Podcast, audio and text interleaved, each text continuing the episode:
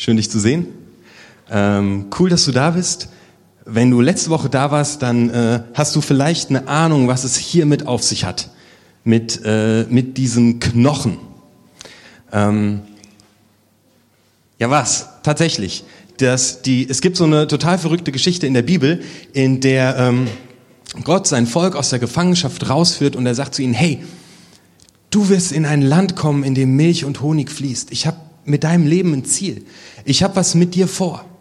Und diese Worte sagt er zu einem großen, riesigen Volk, das in Ägypten lebt.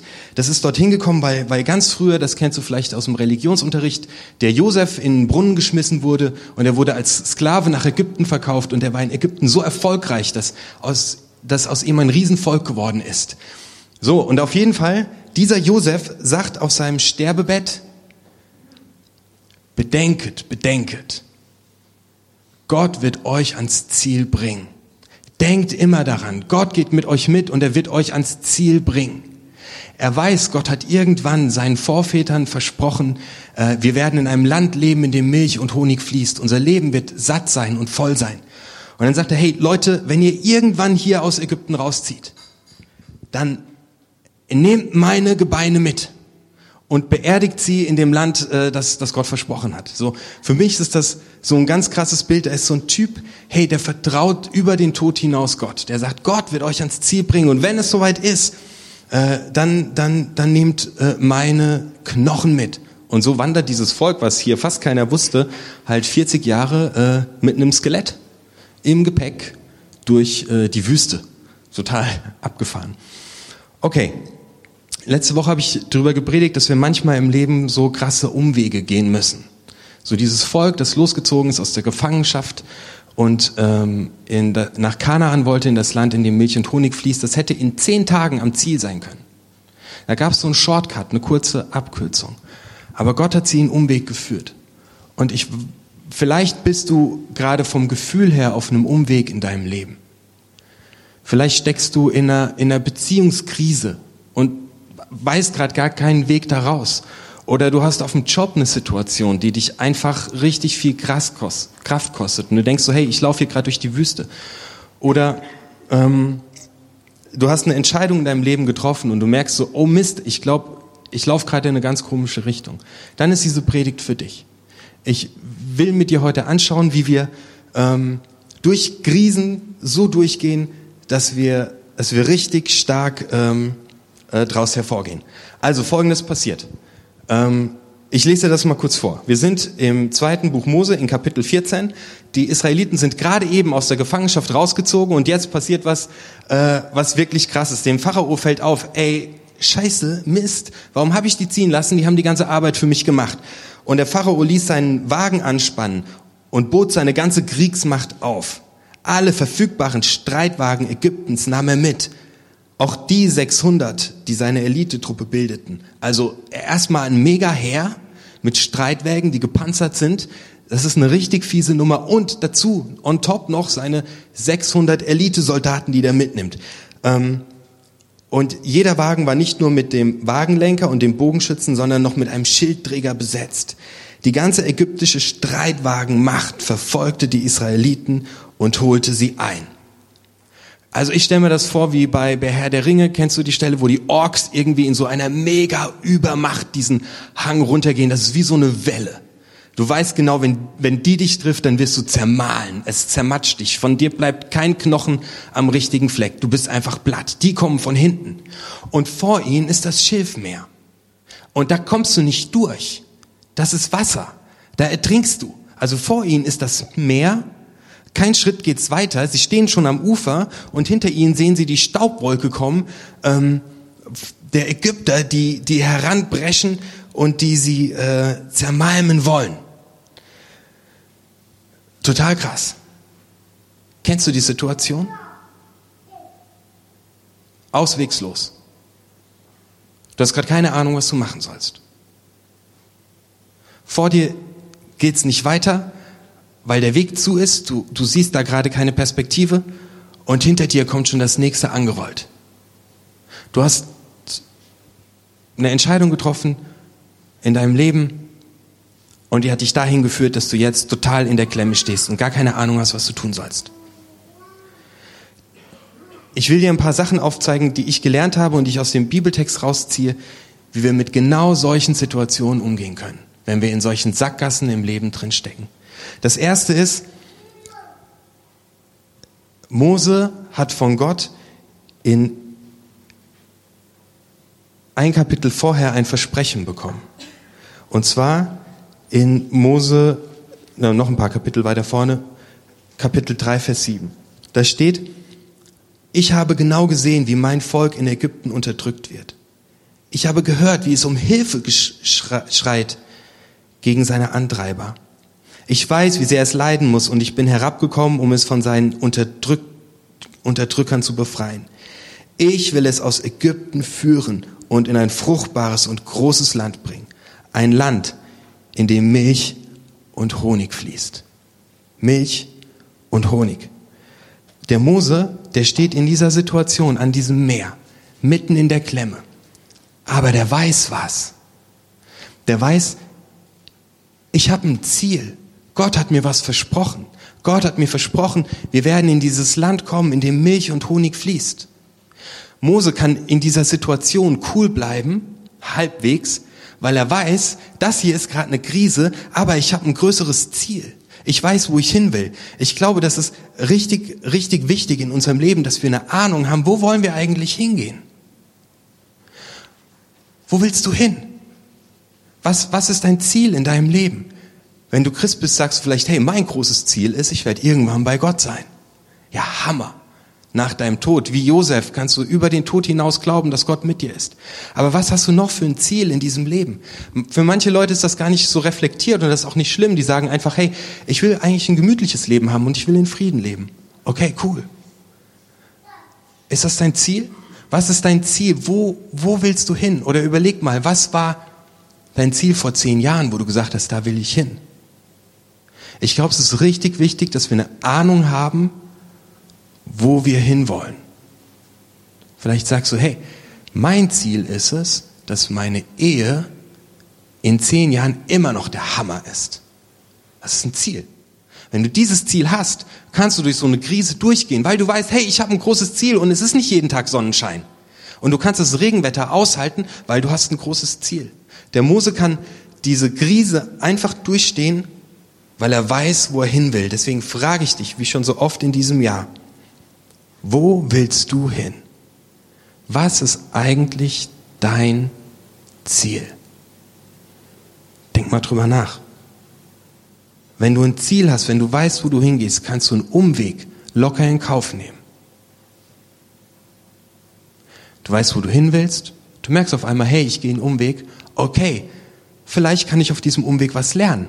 Ich nehme es mit, weil ich weiß ja, wo ich hin will und ich werde dort ankommen. Du kannst auch, wenn du ein Ziel hast, damit umgehen, dass du nur kleine Schritte gehst und dass du immer wieder zwei Schritte zurückgehst, weil du weißt, da will ich hin. Du kannst mit Rückschlägen umgehen, weil du weißt, da will ich hin. Also, das erste, was ich lerne, vielleicht hast du was zu schreiben, dann kannst du dir das aufschreiben. Gott hat dir versprochen, dass du in einem Land, in dem Milch und Honig fließt, leben wirst, in Fülle. Und wer so ein Ziel hat, eine Vision für sein Leben von Milch und Honig, der kann Rückschläge und Krisen gut wegstecken und durchgehen. Okay, wir gehen weiter. Könnte mir jemand ein Glas Wasser besorgen? Ähm, wir gehen mal weiter in dem Text, was jetzt passiert. Auf jeden Fall, diese, dieses Heer kommt an. Ähm, die sind richtig fies. Ihr habt es vor Augen. Der Boden dröhnt, vor ihnen das Meer und jetzt kriegen die Israeliten Panik. Zu Mose sagten sie, hast du uns aus Ägypten geführt, damit wir hier in der Wüste sterben? Gab es in Ägypten keine Gräber? Voll der Sarkasmus, ey. Da gab es auch Gräber. Warum müssen wir hier sterben? Wozu hast du uns von dort weggeführt? Haben wir nicht gleich gesagt, du sollst uns in Ruhe lassen? Wir wollen lieber den Ägyptern dienen? Wir wären besser Sklaven der Ägypter, als dass wir hier in der Wüste umkommen. Total krass. Die suchen sofort jemanden, der schuld ist. Das ist so typisch für uns Menschen. Wir müssen sofort jemanden finden, der schuld ist. Der andere ist schuld. Mein Ehepartner ist schuld. Mein Chef ist schuld. Die Arbeitskollegen sind schuld. So machen das die Israeliten. Das Problem dabei ist, die Schuldfrage zu klären hat noch niemals irgendeinen Konflikt gelöst. Es bringt dich überhaupt gar keinen Schritt weiter. Im Gegenteil, wenn du sagst, die Umstände sind schuld und die anderen sind schuld, dann machst du dich selbst zum Opfer. Und du gibst die Macht allen anderen. Und du gibst die Macht deinen Umständen und du wirst zum Spielball und wirst hin und her geworfen und gibst die komplette Kontrolle ab. Die Schuldfrage löst keinen Konflikt, sondern es ist wichtig, dass du die Verantwortung übernimmst. Dazu habe ich ein Stück Kreide mitgebracht. Damit male ich einen Kreis auf diesem Boden.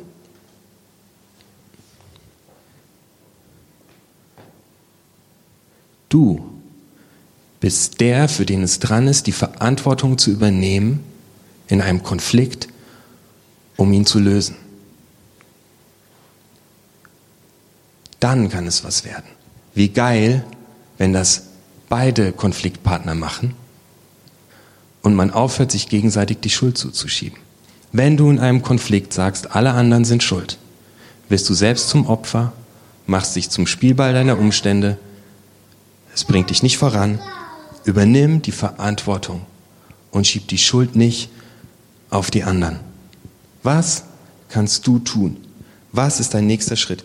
Wisst ihr, das Krasse ist, in dem Moment, so ist das, so, so, so ist erlebt kürzlich mit diesem Polizisten, der doppelt und dreifach Gehalt bezogen hat.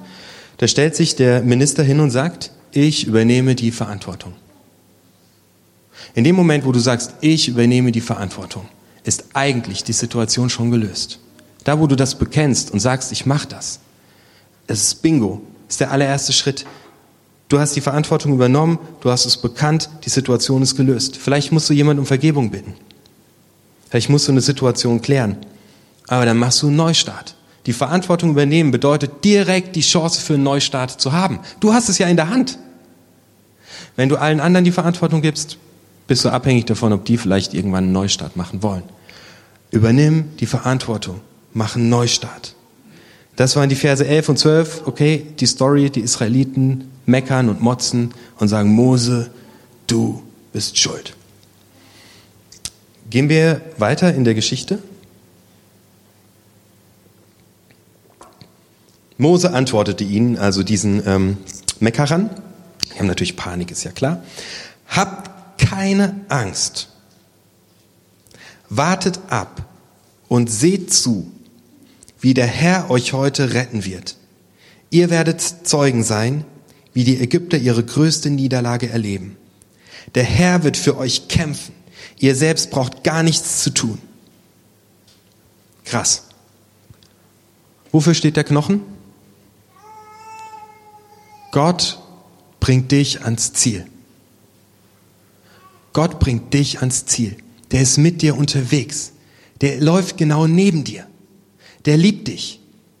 Der pudert dir nicht den Hintern. Genauso wie das Leben dir nicht den Hintern pudert. Aber der ist genau neben dir und geht mit dir da durch. Der sagt, hey, halt mal, halt mal kurz an. Warte mal, warte mal. Lass mich mal machen. Für mich ist das ein total wertvolles Bild. Könnte ich ähm, einen Kaffee haben? Wenn du in so einer krassen Krisensituation steckst, nimm, nimm dir mal eine Auszeit, um Gott nicht im Weg rumzustehen. Geh in komplett, komplett woanders hin. Geh in einen Café, trink einen richtig guten Kaffee. Geh mal raus aus der Situation, atme mal durch. Denk mal nach, was, was war eigentlich, was war mir eigentlich im Leben nochmal wichtig? Was war es? Ich habe es total vergessen. Es ist völlig verschüttet. Was war mir richtig wichtig? Wo will ich hin? Was, was war, was war mal früher mein Traum? Was ist es? Was ist dran? Was ist mir wichtig? Wo will ich hin? Nimm, nimm dich einfach mal komplett raus. Geh in einen Café, mach einen Spaziergang, sei mal kurz alleine. Denk mal drüber nach, was dir wichtig war. Auf der Tasse steht Home Sweet Home. Geh zu Gott. Bete. Jesus sagt, ihr habt nicht, weil ihr nicht bittet. Renn zu Gott. Nimm deine Auszeit. Bitte ihn. dass er dir hilft, dass er dir eine Lösung zeigt. Bete wie ein Verrückter. Nimm dir eine Auszeit. Hör auf zu kämpfen. Hör auf, dem Kopf gegen die Wand zu gehen. Bete, geh zu Gott, nimm deine Auszeit. Sonst stehst du Gott im Weg rum. Okay, Auszeit nehmen. Habt keine Angst, wartet ab und seht zu, wie der Herr euch retten wird. Du kannst quasi Zuschauer deiner eigenen Rettung sein. Das Krasse ist, Gott macht auf einmal eine Tür auf. Zack. Übernimm die Verantwortung. Du brauchst ein Ziel.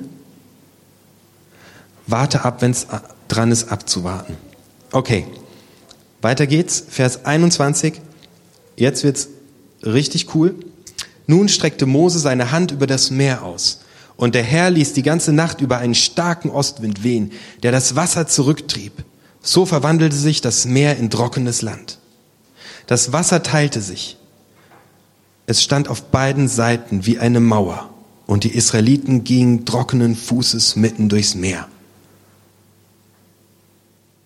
Die Ägypter verfolgten sie, und alle Streitwagen des Pharao mit den Pferden und Wagenkämpfern jagten hinter ihnen ins Meer mit, äh, ins Meer mit hinein. Und jetzt ziehen diese Israeliten durch diese Wasserwand hindurch.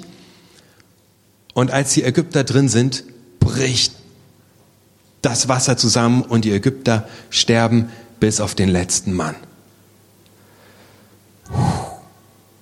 Schlecht für die Ägypter, gut für dich. Vielleicht denkst du jetzt, hey, ich habe Stress mit irgendeinem Menschen oder ich habe Stress mit den Arbeitskollegen. Wie geil, Gott ist auf meiner Seite und er wird mich durchführen und dieser Arsch, den wird er ersaufen, ersäufen im Wasser. Weißt du was, das Problem dabei ist? Dein Gegner, der denkt genauso. Für den bist du der Ägypter. Mit dem Streitwagen und mit der Axt. Es geht nicht darum, dass, dass, dass Gott äh, jetzt deine, de, deine Feinde vernichtet, weil eventuell oder höchstwahrscheinlich ist der Mensch, mit dem du Stress hast, der sagt von dir auch, dass du ein Ägypter bist. Ach du Schreck, was denn jetzt?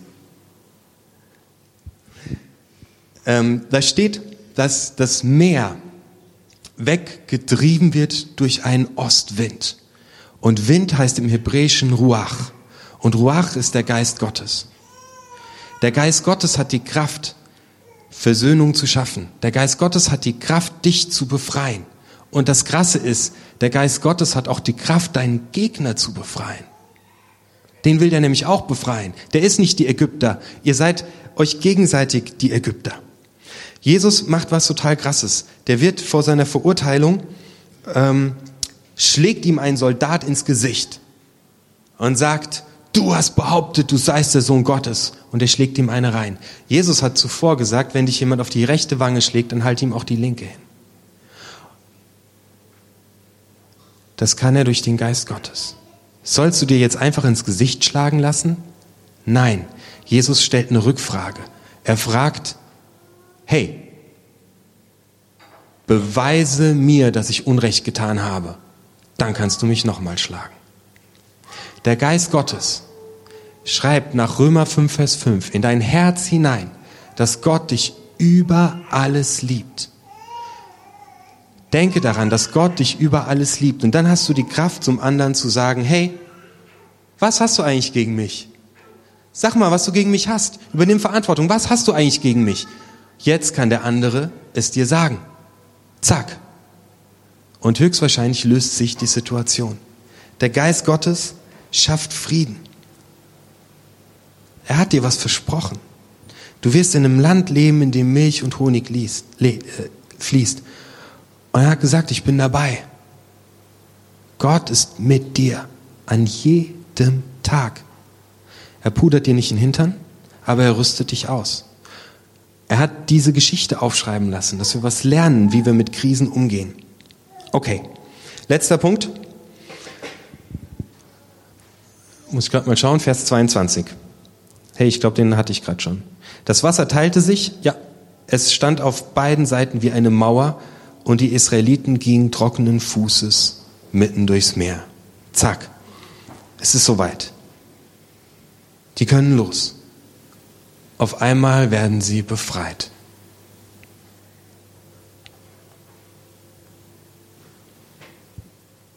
Ich habe hier äh, eine Banane. Seht ihr die Farbe dieser Banane? Die ist grün, ne? Die ist grün. Äh, ich habe hier noch eine Banane.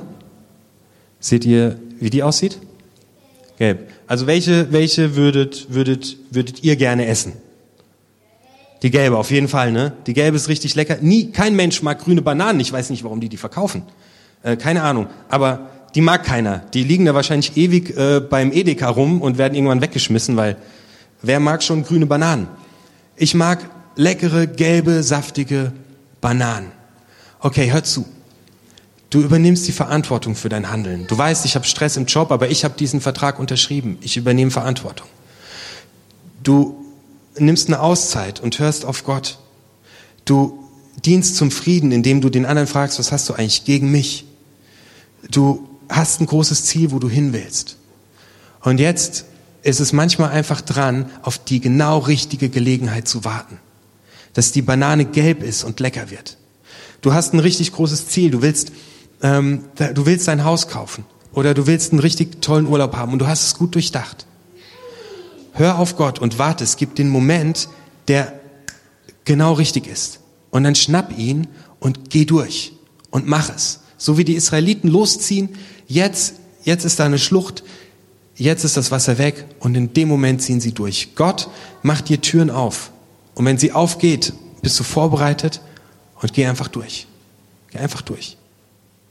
Nutzt die Gelegenheit, die kommt. Sei total entspannt, solange sie nicht da ist. Und wenn sie da ist, dann geh einfach durch. Vielleicht hast du endlich die Situation bei einem Kaffee, wo du zum Arbeitskollegen sagen kannst, sorry. Nutz die Chance, wenn die Banane gelb ist und mach es. Vielleicht kommt auf einmal das Angebot für ein Auto. Das ist es. Mach es, wenn die Zeit reif ist. Okay. Ähm, Skelett. Gott geht mit dir. Hat jemand einen Hund? Wollt ihr den nachher mitnehmen? Super. Die beiden nehmen nachher den Knochen mit, aber du kannst dir sicher sein, dass Gott mit dir mitgeht auf deinem Weg. Und das möchte ich dir einfach nochmal zusprechen der geht an jedem Tag mit dir mit. Und der geht morgen mit dir mit zur Arbeit. Und er geht morgen mit dir mit nach dem Feierabend in deine familiäre Situation. Der ist da. Und er liebt dich über alles. Manchmal ist es dran, einen Neustart zu machen. Die Band kann eigentlich schon mal vorkommen. Manchmal ist es dran, einen Neustart zu machen. Reset. Alles auf Null. Nutz den Tag heute, nutz die Musik jetzt. Schreib dir auf den Zettel, wo du eigentlich hin wolltest. Schon immer. Und ich möchte dir sagen, dass Jesus Christus am Kreuz gestorben ist für dein ganzes Scheitern. Für das, wo du andere verletzt hast, wo du dumme Wege gewählt hast. Ist er am Kreuz gestorben und Gott bietet dir an, hey, mach einen Neustart, ich vergeb dir. Nimm die Last von deiner Schulter und lauf weiter. Jesus ist am Kreuz für dich gestorben weil er dich so krass liebt. Das kannst du jetzt feiern gleich beim Jesusmahl, kannst du einen Neustart feiern. Und wenn du das Brot isst, kannst du dir sagen, hey, Gott ist in mir, der geht mit mir. Wenn du das Wein trinkst, weißt du, der hat einen Bund mit mir gemacht. Yeah.